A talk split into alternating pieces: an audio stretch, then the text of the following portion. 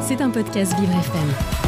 C'est l'heure évidemment de votre image du jour de Dimitri Ducrologmo. Bonjour Dimitri. Bonjour Clara. Alors ce matin, l'image du jour est carnivore, dites-moi. L'image du jour ce vendredi 12 janvier nous emmène en Corée du Sud car le Parlement sud-coréen a voté ce mardi 9 janvier une loi interdisant la consommation de viande de chien et son commerce. D'accord. Alors qu'est-ce qu'elle nous dit en détail cette loi votée au Parlement sud-coréen? Alors le texte prévoit que l'élevage, la vente et l'abattage de chiens à des fins de consommation sont interdits. Désormais, les contrevenants s'exposent à une amende de 30 millions de won, soit environ 20 000 800 euros ah et jusqu'à 3 ans d'emprisonnement. Il faut savoir que depuis plusieurs années, la Corée du Sud tentait d'adopter une telle législation. Rien qu'en 2023, pas moins de 6 propositions de loi émanant de différents partis politiques ont été étudiées puis rejetées par les parlementaires. La raison de ces rejets étant principalement le lobbying des éleveurs et des commerçants de viande de chien qui affirmaient que les projets de loi violaient leur liberté de choisir leur profession et le droit de choisir ce qu'ils mangent. Ce mardi donc, le gouvernement s'est mis d'accord avec l'opposition et désormais la viande de chien est interdite. Eh bien écoutez, une volonté politique en réalité due à une dynamique sociétale, hein, puisque de nombreux Sud-Coréens ne consommaient déjà plus de viande de chien. Effectivement, la viande de chien fait depuis longtemps partie de la cuisine sud-coréenne. Jusqu'à un million de chiens y auraient été tués par an pour l'alimentation,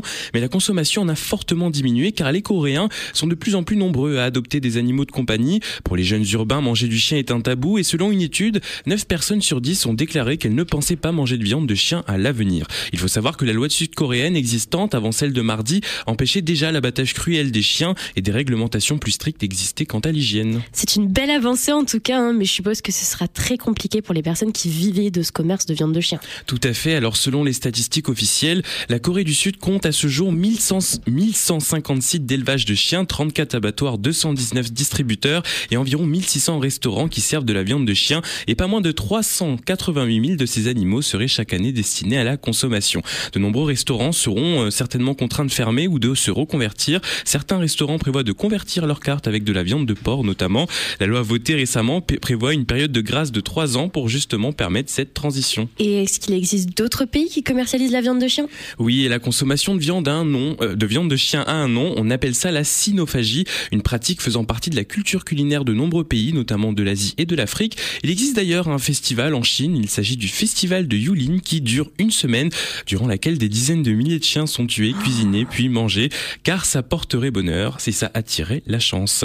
En France, aucune loi n'interdit la consommation de viande de chien. Cependant, la commercialisation est bien évidemment interdite. L'image du jour ce matin est canine. Et oui, on peut pas juger parce que c'est pas notre culture, mais je pense qu'il y a pas mal de chiens qui vont être contents, euh, surtout en Corée du Sud.